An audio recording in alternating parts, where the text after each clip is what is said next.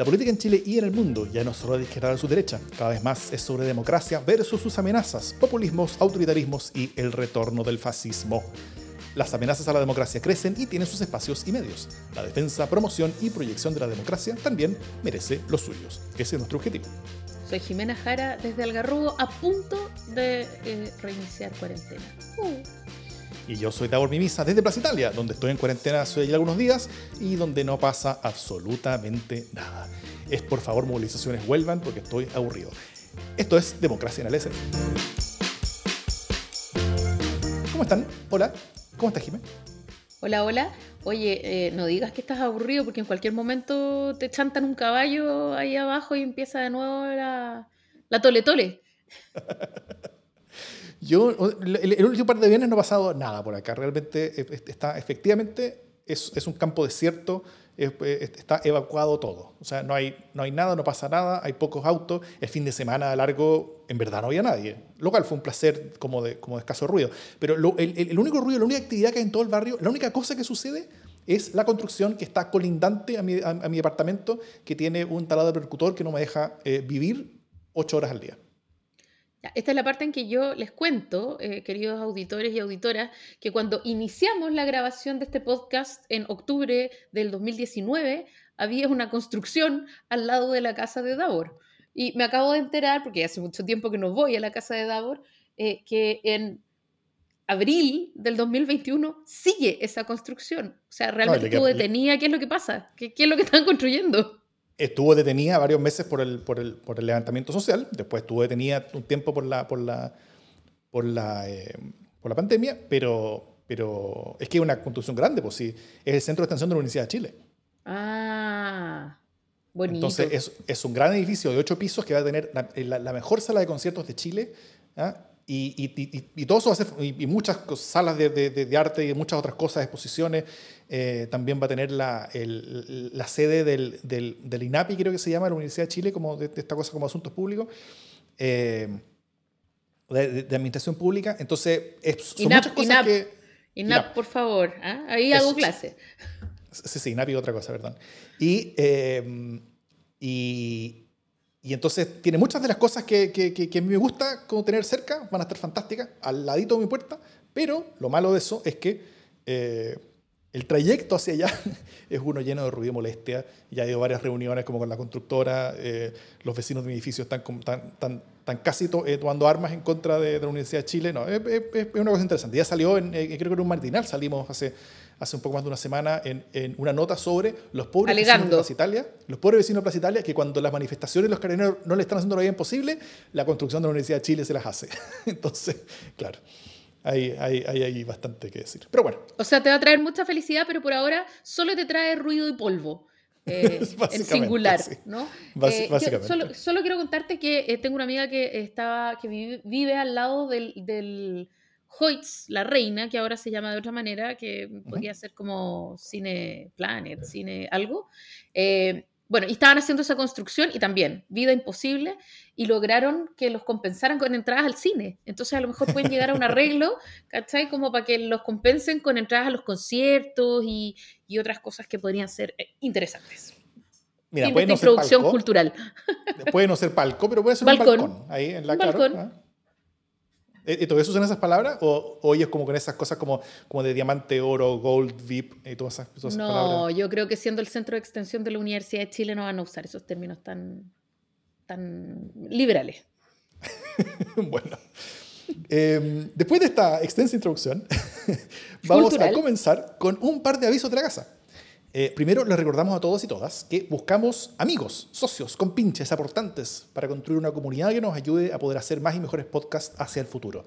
Para eso tenemos en las notas del podcast eh, un link que eh, para todos aquellos que quieran hacer algún aporte mensual, desde mil pesos hacia lo que crean justo, y a ellos y ellas les damos como muestra de agradecimiento un podcast mensual adicional llamado LSD sin censura donde en formato un poco más relajado vamos a intentar contar papitas de algunas cosas que estamos viendo y que no diríamos probablemente en este podcast más público, eh, además de contarles sobre nuestros proyectos y las cosas que, y, cómo vemos la cosa eh, con ellos. ¿ah? Y el aviso es que para todos quienes ya no están aportando, eh, les debiera haber llegado hoy martes en la mañana, o lunes por la madrugada de hoy martes, la verdad, a sus correos eh, la segunda edición del LSD sin censura. Así que muchas gracias a todos ellos y ellas, nos hacen más grandes. Y muy bienvenidos quienes también se quieran sumar. Escúchenos. Escúchenos. Eh, y el último aviso es que acabamos de estrenar el último capítulo de la temporada de Democracia es Diálogo, sobre uh-huh. cómo cambiará la forma de hacer política durante la construcción constitucional. Eh, que hacemos como joint venture con la organización Democracia es Diálogo. Y los capítulos anteriores de este de, ese podcast, hablamos sobre la, expectativa del proceso, de la movilización y las protestas, sobre la participación ciudadana, de la negociación dentro de la convención, sobre la deliberación como forma de llegar a acuerdo, de los fetichismos del lenguaje en la, en la discusión constitucional, sobre probidad y transparencia en el proceso y sobre la armonización de la constitución como un documento coherente que sea más que la suma de sus partes. Y esta semana tocó cerrarlo todo con la bajada final en la práctica, ya que fue una conversación sobre la elaboración del reglamento de la convención.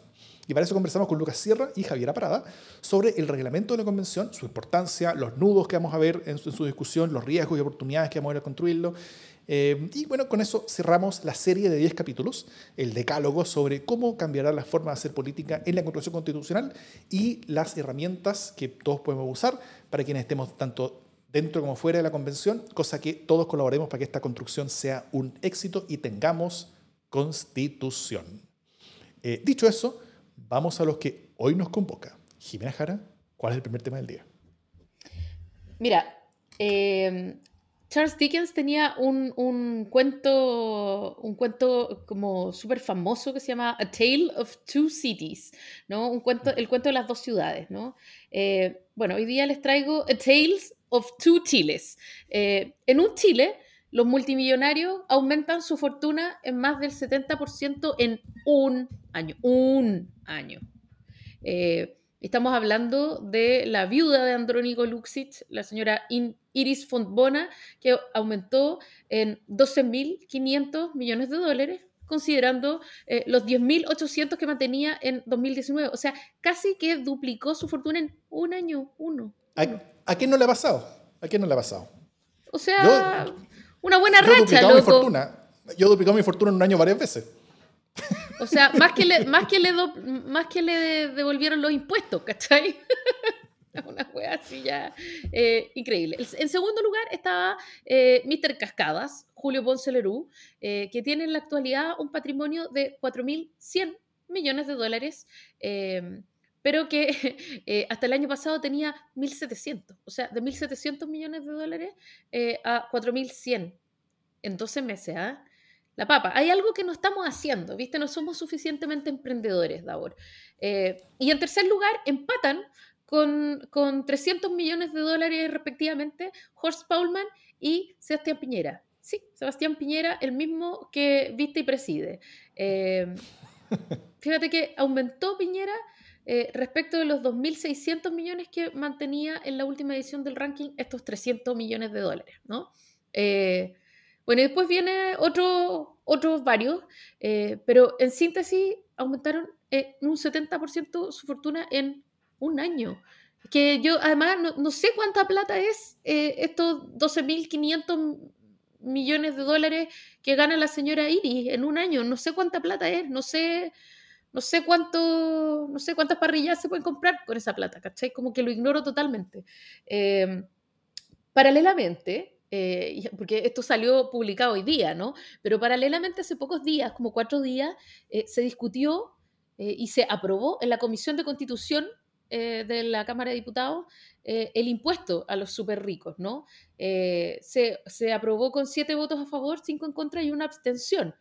Y el gobierno dijo que iba a ir al Tribunal Constitucional.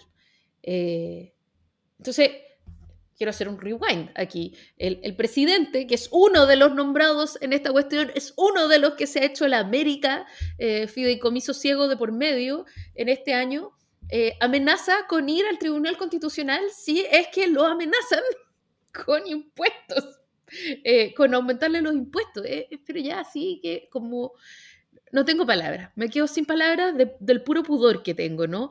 y cuento aparte lo que pasó con el Tribunal Constitucional, además, que ya lo, lo iremos deshebrando. Bueno, eso pasa en un Chile. Y en el otro Chile, el informe del Banco Mundial, que salió hace muy poquito, ayer, si no me equivoco, advierte que dos millones, 300 mil chilenos y chilenas cayeron desde la clase media a la vulnerabilidad.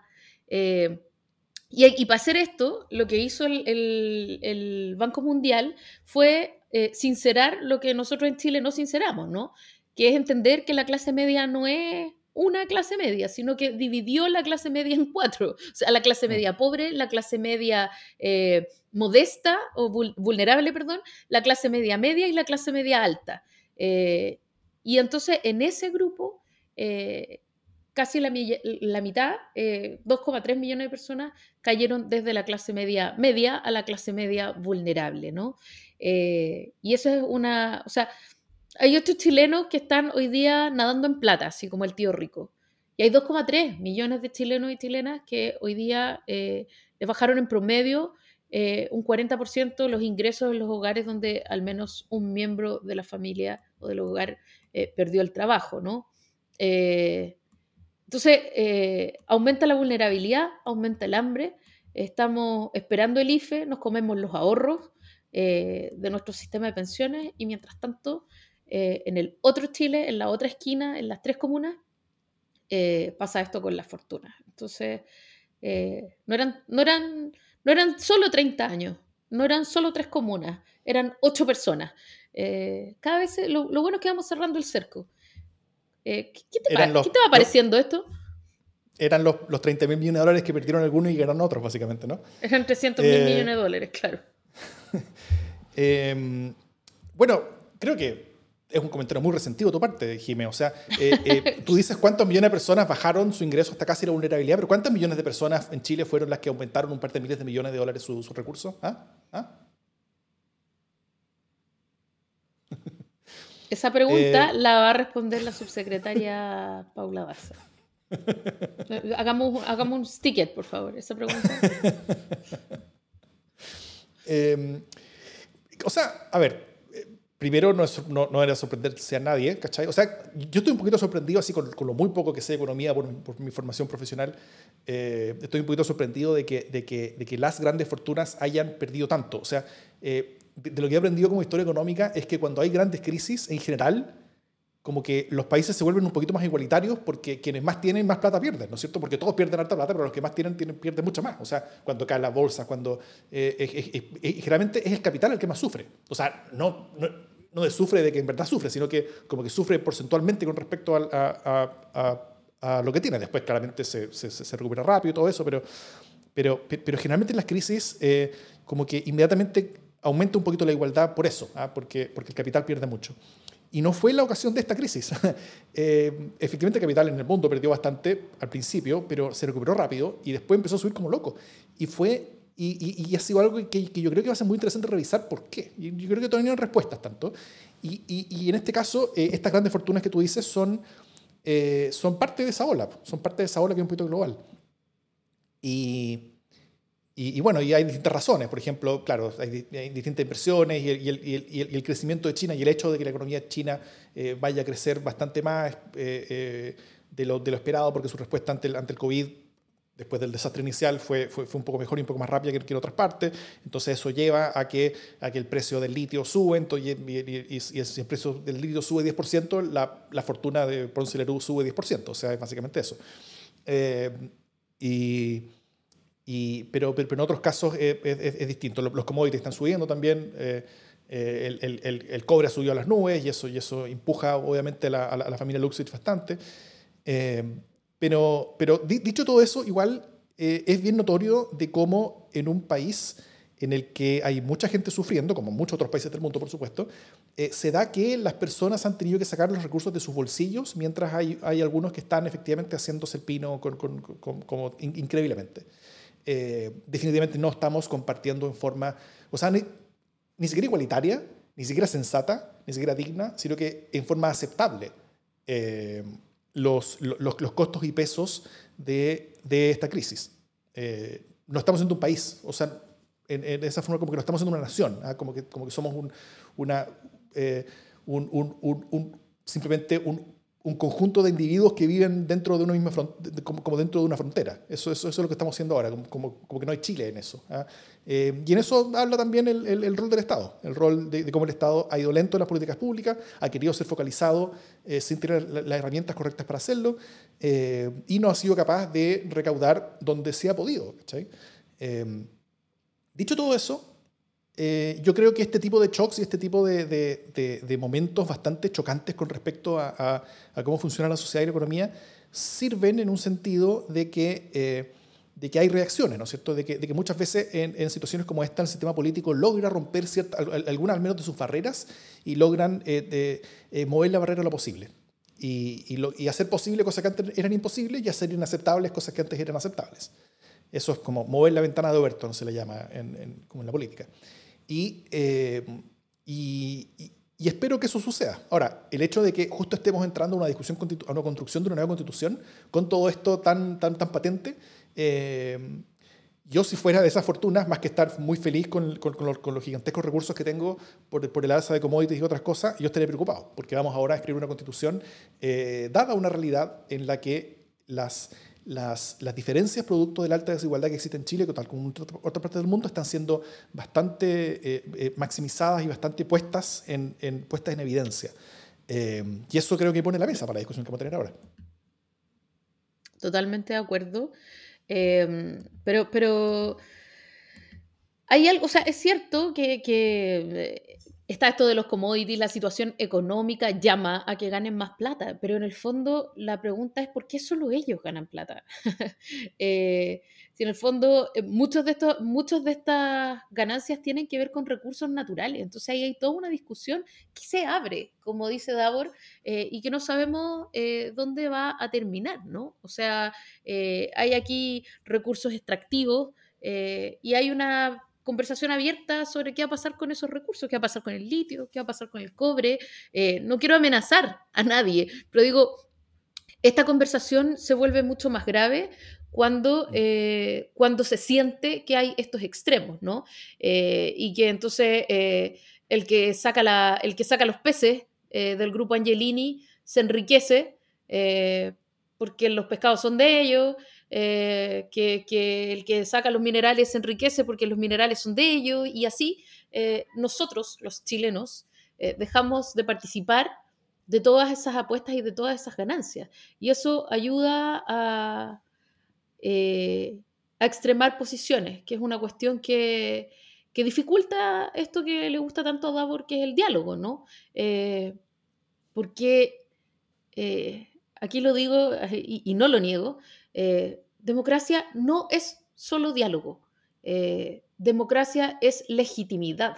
¿Cachai? Democracia es respeto, democracia es sentido de pertenencia a un nosotros, eh, que va más allá del diálogo cosmético, ¿cachai? Que va más allá del querer ser todos buenos y de no querer pasar por encima de nadie, porque cuando llevan 30 años y más pasando por arriba tuyo y te lo enrostran cada vez que salen estos rankings, y tú te estás comiendo tu jubilación, te quedaste sin fondos de cesantía y estás ahí pidiendo que ojalá te toque el IFE, y no te toque el IFE porque en rigor no eres súper pobre, sino que solo eres, solo eres vulnerable, eh, las ganas de dialogar se te van apagando, ¿no? Y eso es una responsabilidad gigante que va más allá del Estado, es una responsabilidad conjunta. Eh, y yo siento que hay un enojo que se hace cada vez más justo eh, y que se va volviendo en cono, que es una cuestión que comparto, pero que también me angustia, porque es súper difícil hablar de un nosotros partiendo desde esos extremos y desde ese encono y desde ese resentimiento eh, y desde esa disparidad tan espantosa, ¿no? Y sobre todo cuando tenéis un presidente de la República que legisla para él mismo. O sea, el presidente de la República va a ir al Tribunal Constitucional para que no le suban los impuestos, ¿cachai? Eh, la gente que decía que Ricardo Lagos lo había hecho mal porque eh, se, la había, eh, se la había arreglado para que pavimentaran el, camino hasta su casa de veraneo en Caleu. O sea, esto es eh, nada que ver, es otro nivel de, querer mover la, aguja de las políticas públicas. Y capítulo aparte lo que pasa con María Luisa Abrán, porque en este momento el Tribunal Constitucional se están agarrando, pero así, como iban, como venían, ¿no? Eh, de hecho, ese, el Tribunal Constitucional está como cavando su propia tumba, eh, en su propia versión de, de, esto, de los titanes del ring, en donde Luis, María Luisa Abraham es como el pingo de Piñera. Y, y, bueno, todo eso va a tener consecuencias. Señoras y señores, va a tener consecuencias. Yo, yo estoy de, de, acuerdo con mucho de eso. Eh, sí creo que, la, que, que, que efectivamente esta, esta, esta, eh, esta, demostración tan palmaria de, ciertas diferencias, sobre todo de, de riqueza, poder, trato, recursos, eh, de, distinta consideración, incluso, efectivamente le quita a mucha gente las ganas del diálogo. Y, cuando te quitan las ganas del diálogo, al final también te quitan las ganas de la democracia muchas veces. O sea, hay, hay, hay, riesgos que, que, que una democracia sana es una que los evita, ¿no es cierto? Y que no permite que estas diferencias lleguen a, niveles tan gigantescos. Y eso habla también de, de, de, deficiencia que nosotros tenemos en Chile y de caminos que tenemos por avanzar. Em, eh, y, todas estas, desigualdades, todas estas, estas eh, indignidades finalmente son, eh, son, son demostraciones de algo de como como, como de las cosas que no están bien. Son, o sea, no son tanto el problema de fondo, sino que son más bien eh, la demostración y, síntomas de como este problema que nos corroe, que viene desde la, desde la, desde, desde, la colonia, ¿no es cierto? Tenemos una, tenemos una, una oligarquía en Chile que ha, que ha, que ha, trabajado por y para ellos eh, y, que, y, y, para los cuales el resto del país básicamente no existen, como que, como, como que no ven el resto del país. Eh, y, y, dicho eso, eh, yo sí creo que una élite económica, por ejemplo, que tiene estos, estos gigantescos eh, aumentos en sus ganancias en, esto, en este contexto, justo antes de una constitución constitucional que no es, o sea, que, que, no se ponen ellos mismos como protagonistas de la discusión para ellos poder aportar más en Chile, al menos temporalmente por la emergencia, es una élite económica suicida. o sea, no, no suicida en términos, términos mortales, sino que suicida en términos como de, como de, de, su posición de poder relativo en el país. O sea, esa es una situación de poder relativo que van a perder en una discusión constitucional con mucha más fuerza si no son ellos los que están eh, eh, adelantadamente viendo, entendiendo cuál es la situación en la que están, eh, sabiendo que están ganando mucha plata mientras el resto del país está cayendo, está cayéndose a pedazos, mientras el resto del mundo se cae a pedazos básicamente con una pandemia, y si no son ellos los que están por delante em, empujando por los cambios, van a ser otros empujando por los cambios en contra de ellos mismos. Y, eh, y por otro lado también el Tribunal Supremo, o sea, el, Tribunal Constitucional es como un microcosmos de lo mismo, en el sentido de, de, de, ver a gente eh, preocupada como su rencilla interna en una guerra total con, con, con, espionaje interno, con, con, denuncias cruzadas en tribunales, con, investigaciones internas de un lado para otro. antes de una discusión constitucional donde se va a evaluar el rol del Tribunal Constitucional. O sea, son personas que están eh, eh, eh, básicamente solicitando su cesantía. Y, y, y, eso, claro, el, el, el, ahí, ahí, puede terminar siendo problemático en el sentido de que si nos quedamos sin una constitucional, nos quedamos sin una cosa que sí puede ser útil en algunas dimensiones, que son una fracción de las, de las dimensiones que, que, que, hoy día se tiene constitucional, que probablemente son más de las que debería, pero, pero, pero organizaciones así sirven. pero lamentablemente las personas que están adentro hoy día están yendo en la dirección contraria. De nuevo, son personas que están siendo institucionalmente suicidas, en, el sentido de que su comportamiento actual está suicidando a su institución eh, de cara de la, de la Constitución Constitucional. Y, y, como eso yo creo que hay hartas cosas más, ¿no es cierto? Muchísimas cosas más, pero yo creo que efectivamente todo esto está en el meollo de la conversación y del conflicto. ¿no? Y es bien increíble cómo además eh, parecen cada uno está como en su propio rollo, ¿no? Como en un hospital psiquiátrico en el que cada uno está repitiendo su propia letanía. Eh, hoy día salió el, amigo del GA, eh, Pérez Cruz se llama, eh, como diciendo que, uy, que ya nadie respeta el Estado de Derecho y que las familias más o menos ya no las hacen como las hacían. Y, y, que efectivamente, aunque es difícil de reconocer con polera o con camisa, es una weá igual de violenta finalmente, ¿no? ¿Cachai? Es, es increíble cómo vuelven a aparecer. O sea, cómo, cómo, cómo no tienen a alguien que les diga, eh, amigo, ya fuiste. O sea, como que, como que, claro, dedícate, dedícate al campo, ¿cachai? O sea, como, como Carlos Larraín cuando, cuando en, en, en, en los meses en los que no está en la palestra, se, haga con sus ovejas, ¿cachai? El sur, hará quizás qué cosas con sus ovejas, pero, pero, pero, pero, pero está como desaparecido ya porque, porque como que nos cansa. Y bueno, llega de vez en cuando como una vez al mes, o, o, no, como, como una vez al semestre más o menos para pa, pa, pa, hacernos eh, entre reír y rabiar a todos y, después se vuelve. Pero, pero alguien cuando, cuando, realmente se transforma en un símbolo eh, tan negativo como, como, como, como Pérez Cruz, como Matías Pérez, para que decir el segundo apellido, eh, se dicen los dos apellidos. Ojalá se dijeran ocho apellidos. Eh, claro, como, como, Juan Miguel Sebastián, dice esto. Eh, o sea, cuando, cuando son así de símbolos, o sea, sus pares debieran tener el principal interés de, de guardarlo, ¿cachai? Como decirle, amigo, téntrate. O sea, porque en verdad nos están haciendo daño a todos, ¿cachai? te, regalo un viaje a no, sé dónde, cosa que te diga mí, bueno, pero, pero no salgáis tú, deja que otros salgan, ¿cachai? A decir las cosas que tú querías decir por último, pero, pero, pero no sé tú, porque el, el, hecho que tú salgas como que nos hace daño a todos. Ese, es, ese tipo como de, como, como, como, de inteligencia política es algo que yo no estoy viendo en, en muchos grupos que debieran tenerla, porque por último, pueden pagarla.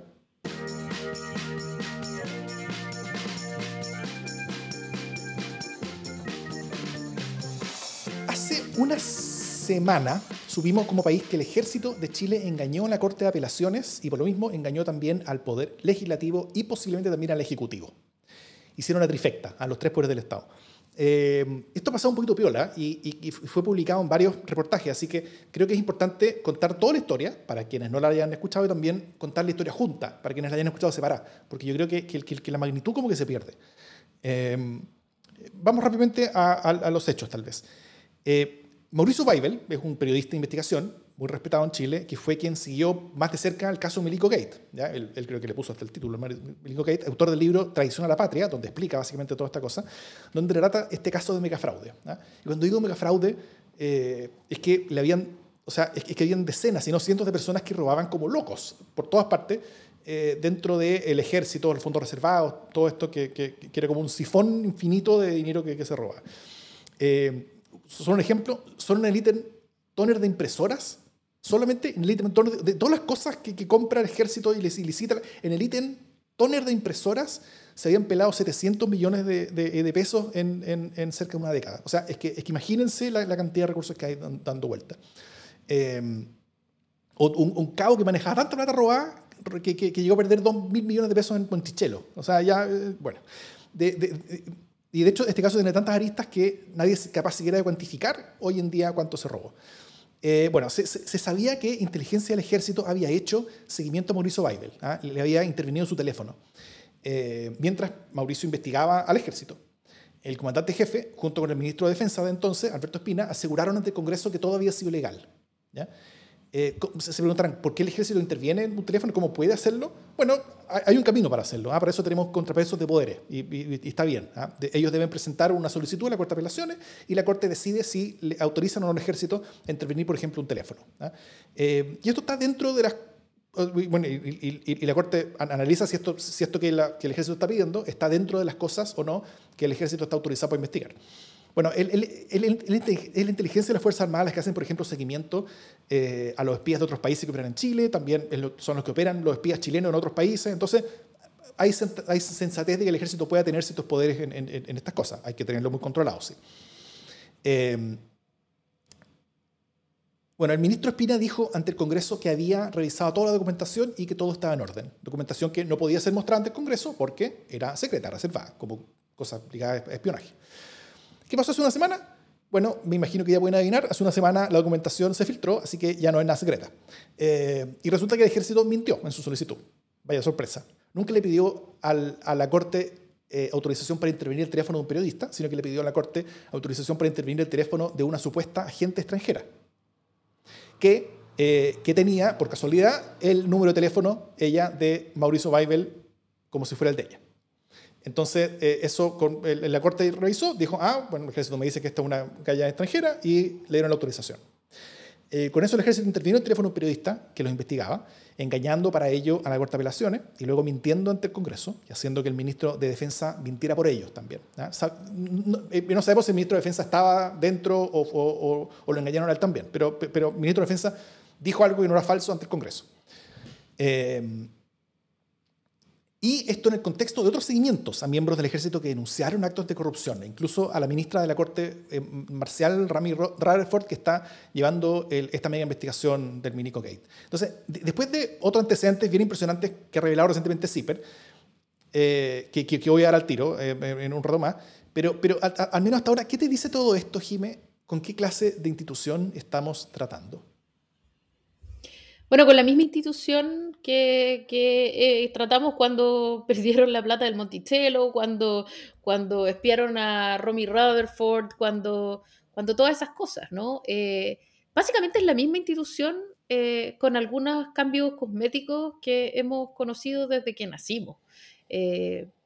yo nací con un ejército que no me da exactamente la mejor impresión eh, y creo que eh, a menos que lo reformemos en su origen, me voy a morir con un ejército que no me, eh, que no me dé ninguna, ningún orgullo, más bien me dé plancha y, al, que no le tenga ninguna confianza. Y no es solo porque sea una roja resentida, que ok, sino porque, porque, porque es una, una caja de Pandora, ¿cachai?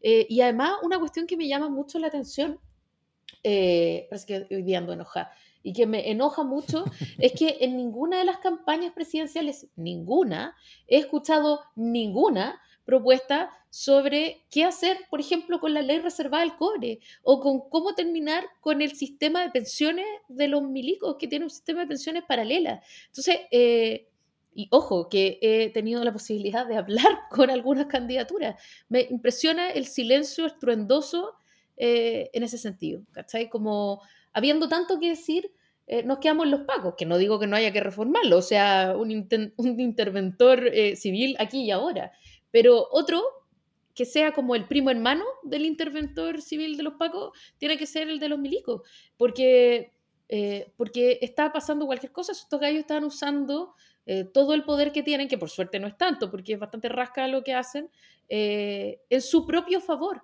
¿Cachai? Y tenéis un ministro que dice, no, no, si yo lo vi estaba súper, me pareció todo en orden. Eh, ya, pero muéstralo, no, es que no puedo mostrarlo porque esto es un secreto del Estado. Eh, chucha la wea. Así no se puede, pues, y así es como opera básicamente también el manejo de sus fondos, eh, así es como mm. opera su justicia paralela y todo esto en tiempos de paz y de democracia, porque supongo que nadie duda que efectivamente el ejército eh, cuando cumple labores como ejército, quiero decir, cuando defiende la soberanía eh, y etcétera, eh, o, lo que sea que sean sus tareas, por supuesto que merece un estatus especial, pero hace caleta de tiempo que no hay una guerra ni hay una situación de ese tipo en Chile. Y llevamos financiando los caletes de tiempo para que hagan sus fiestas y, su, y gasten sus plata en, en Monticellos varios. y nos vean la cara una y otra vez, ¿no? Entonces, y, y además, por si fuera poco, nos espían. Cuando uno osa eh, tratar de saber eh, cuál es el despelote que tienen adentro, eh, devuelven la mano y empiezan a espiar, ¿no? Pasa con la, mm. con la fiscal Chong respecto a los pacos, pasa con, con, la, con la ministra Rutherford respecto a los milicos, y, y, así. esto es parte del mismo lío, creo yo, ¿no? del mismo lío del, del, otro bloque. Eh, no estamos hablando de, quién tiene la plata, pero estamos hablando de quiénes manejan el poder y cuáles son, los criterios con que se manejan ciertos recursos de poder, ¿no? Eh, recursos naturales, recursos económicos eh, y recursos militares. finalmente todo esto estriba en una discrecionalidad abismante para una comunidad de ciudadanos y ciudadanas libres, que es lo que se supone que somos. Y efectivamente esto también nos desacredita, nos desacredita como país, pero nos desacredita como, como corpus ciudadano. ¿cachai? cuando se habla de recomponer el tejido social, eh, no estamos hablando solo de que haya más sindicatos, más juntas de vecinos, más clubes de adultos mayores. Eh, estamos hablando de cuestiones importantes a las que hay que hincarle el diente, que no somos capaces. Y digo no somos porque yo también me siento parte como del mundo político. No somos capaces de hincarle el diente a lo que, a lo que es primario, necesario, fundamental hincarle el diente, que es este tipo de, desigualdades, de abusos y de, de descaros, vamos. Mm. Sí, estoy completamente de acuerdo. Ahora, una, una muy breve buena noticia es que la ley reserva del cobre efectivamente se cambió por algo no tan distinto, por un, por un presupuesto plurianual, una cosa especial, pero, pero, pero, es menos humillante que, que, la, que la reservada que teníamos antes. Efectivamente, eso, eso ya fue un avance. Fueron 30 o sea, ya no es reservada, por lo menos. Claro. Así que, eh, así que a este ritmo, el año 2050 podremos tener otra reforma de, algún tipo. las pensiones del, ejército probablemente sean el, 2050. Tocan ahí otros 30 años, otra reforma. Eh, bueno, la primera forma de entender este problema es, obvio, ¿no es cierto? Es lo que estamos hablando. El nivel de corrupción, descontrol civil, desgobierno de una institución que ya es delincuencial, básicamente. Y eso, es grave, ¿ah? es, terrible y es, peligroso. Pero hay otra forma de entenderlo que me preocupa, yo creo que todavía más. Y para eso quiero relatar un poquito eh, todas las veces que la inteligencia del ejército ha sido humillada en todo, este, este, este proceso. ¿ah? Pero, pero humillada, a nivel, nivel, es una vergüenza nacional. ¿ah? Eh, en, todo este esfuerzo de ellos de investigar y seguir a quienes los investigan a ellos. ¿ah? Básicamente en, torno a esto de Milico Gate. Eh, y para eso quiero contar algunos hechos que, que, conocemos todos y que, y que nos ha ido recordando muchas veces recientemente. Primero, sobre cuando, por ejemplo, un, eh, un grupo de carabineros que patrullaba tribunales vio a un par de sujetos mirando hacia adentro de la ventana de la oficina de la fiscal, de, la, ministra Rutherford, que investiga Milico Gate, eh, los tipos vieron que, habían sido descubiertos, salen corriendo, Carabinero agarra uno, obviamente, eh, porque parece que, que, los carabineros corrían más rápido que, el, que, que, estos gallos, lo cual dice bastante. Y, eh, y este gallo era de la inteligencia del ejército. Ah, entonces tuvo que llegar el comandante jefe del ejército y el jefe de inteligencia para, para, explicarle a la ministra y al gobierno por qué estas personas estaban ahí. Inventaron una historia que era, que era, que era, se me olvidó cuál era, pero, pero era, era, era, absurda de mentira. Eh, Luego, un par de agentes de inteligencia estaban en punto fijo. Esto, esto lo dijo hace, hace como un mes CIPER, este, esto salió en CIPER hace poco. Un par de agentes de inteligencia estaban en punto fijo en la esquina afuera de la oficina de eh, la ministra Rutherford. ¿ah? Eh, y esto no es chiste, en, la esquina Morandeo en compañía. Eh, entonces, para hacerle seguimiento a ella y ver quiénes entraban y salían de su oficina, para, ir cachando con, con quienes hablaba la ministra. Y una de las personas que entraba y salió de su oficina era otro, era, era, era, era, un militar que estaba colaborando con la ministra, un ex funcionario de, un ex militar que colaboraba, que, que había participado en inteligencia del ejército, entonces él conocía a mucha gente. Y al salir, él cachó a un tipo que él conocía, que había sido colega de él, y, lo vio que estaba vigilando con, otro gallo más. Entonces, eh, luego con Zippers este gallo se puso de acuerdo y empezaron a, eh, primero identificaron a uno, identificaron al otro, y junto con CIPER les montaron una operación de inteligencia en su contra, a los gallos que espiaban a la ministra. Entonces, los grabaron mientras espiaban.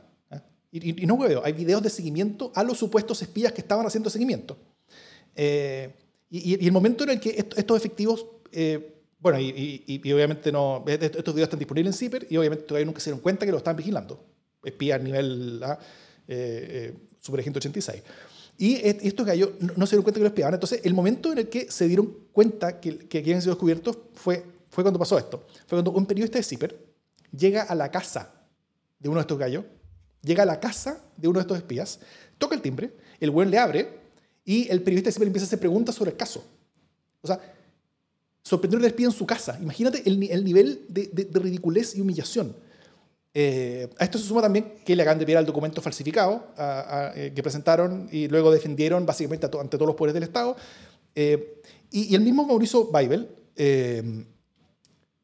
lo dice bien en una entrevista muy buena que yo recomiendo que la vean, que, que, le hicieron en la red en este programa como con las periodistas, que se me olvidó cómo se llama el, programa del, creo, que es el domingo en la noche. lo, lo, dice bien en una entrevista donde cuando le preguntan sobre las personas que hicieron todos estos seguimientos en su contra. ¿Qué rango tienen? Hay de distintos rangos, está desde los generales que están confesos ante el Congreso, digamos, hasta, hasta otros que son civiles y otros suboficiales, digamos, desde el tipo que, que tenía que hacer la escucha, en fin. La, la, verdad es que es bastante mediocre la forma en que espía el, el DINE porque es muy fácil pillarlo, eh, eh, es muy fácil pillarlo.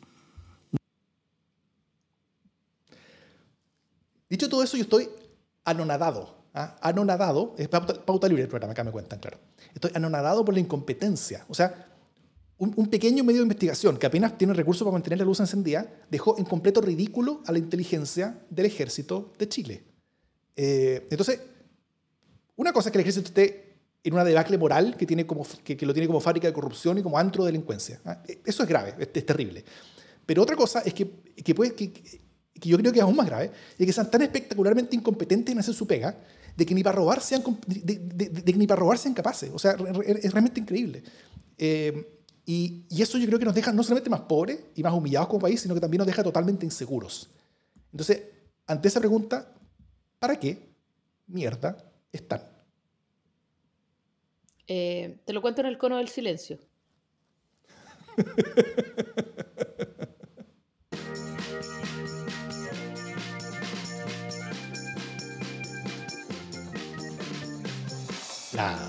buenas noticias. ¿Qué buena noticia tienes hoy, Jimé? Esa pregunta también la va a responder la subsecretaria Daza. No, no, la voy a responder yo porque increíblemente traigo una buena noticia, eh, que es también una mala noticia, eh, que es, eh, tiene que ver con, con la continuidad, signo de pregunta, del, del, Tribunal Constitucional, ¿no? Por aquí, en esta conversación en la que pasamos por el Tribunal Constitucional a propósito de los súper ricos, eh, comentaba alguien en el chat, Pascual Sangüesa, con quien hemos estado antes en el podcast, eh, comentaba eh, que en realidad las cosas que ocurren en el Tribunal Constitucional darían para una crónica diaria en un, en un diario, ¿no? Mm. Y básicamente lo que están haciendo con eso es cavar su propia tumba, porque una de las grandes preguntas que nos vamos a tener que hacer como chilenos y chilenas es la pertinencia de un órgano como el Tribunal Constitucional cuando hay otras instancias que también resguardan la constitucionalidad de la legislación, ¿no? Eh, entonces, eh, ¿para qué sirve el Tribunal Constitucional? Eh, ¿Qué facultades va a tener? ¿Si va a desaparecer o no va a desaparecer? Y yo siento que con, con, esta comedia de enredos, que sí que es como Benny Hill, uno se va haciendo más radicalmente esa pregunta, ¿no? Que es como, ¿para qué sirven? están nombrados a dedo, responden a intereses políticos eh, y más encima tienen un poder, han usado un poder de colegislar eh, en la última vuelta. Entonces, nada, a mí me alegra la perspectiva de que quizás eso ayude eh, a su lápida final. Oye, pero Jimé, yo ya dije todo esto. ¿Acaso no me estás escuchando? Ay, qué picado. Qué picado. Yo estoy diciendo que es una buena noticia.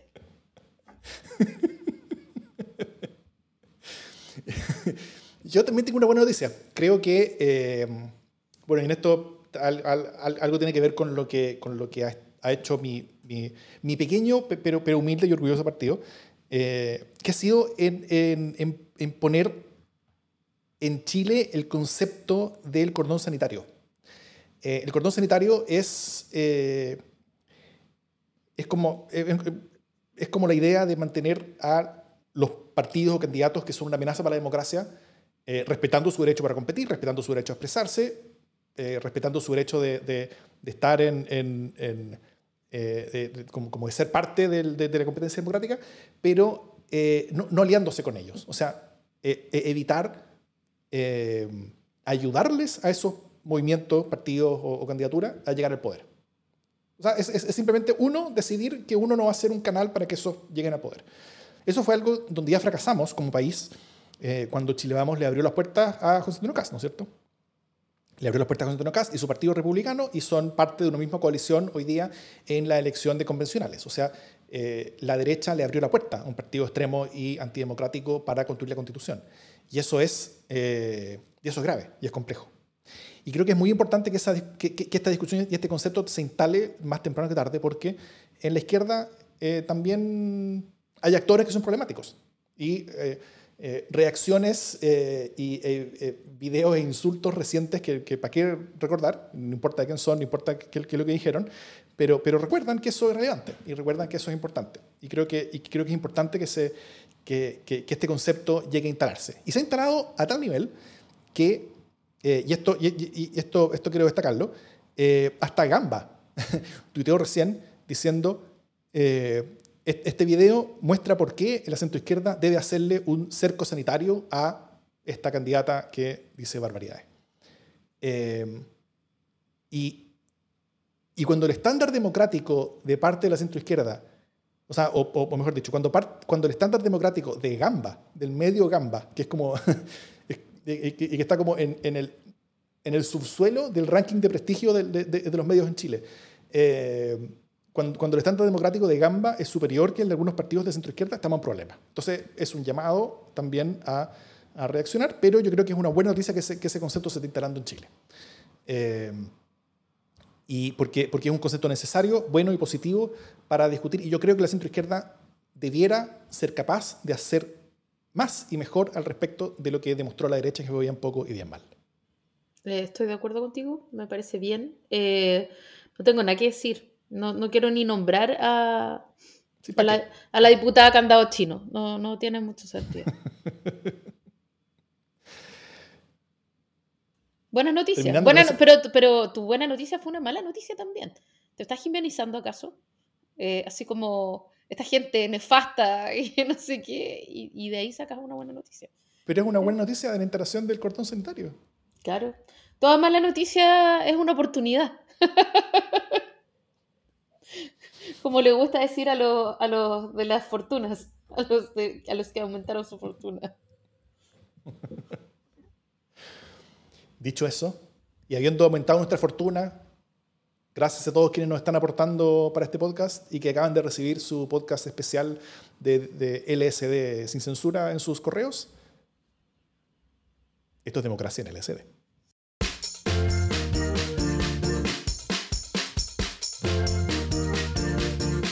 Hoy estamos trasnochando, ¿ah? porque en horario nuevo, la verdad es que yo estos días me he dormido súper temprano. Así que, es cierto eh, que es más tarde en horario, en horario normal, sí. En mi corazón esto es más de medianoche y estoy así como gateando porque además tuve un día intenso, pero terminó bien, feliz. Oye, yo creo que deberíamos hacer un carrete Zoom, o puede ser que ya la cuarentena me esté pegando, eh, pero como que deberíamos hacer un carrete Zoom premium, no sé, algo. Zoom. Deberíamos hacer un carrete Entre... Zoom y que se zoomen los que puedan, porque para que hablemos, para que hablemos más que Eso, nosotros, como dice uno ahí, LSS sin censura, como suena carreta y distorsionado los Beatles, dicen los Juan Huesa en, en los comentarios. Sí, Al, cual, algo así es, está pensando la Jime, o algo así necesita la Jime tal vez. Algo así necesito más bien, ¿no? Sí, democracia LSD sin censura es bastante más discreto y, y correcto. No demasiado correcto, quizás, pero claro, un, un carrete zoom eh, es lo que hace falta. Ahí la dejo, ahí la dejo.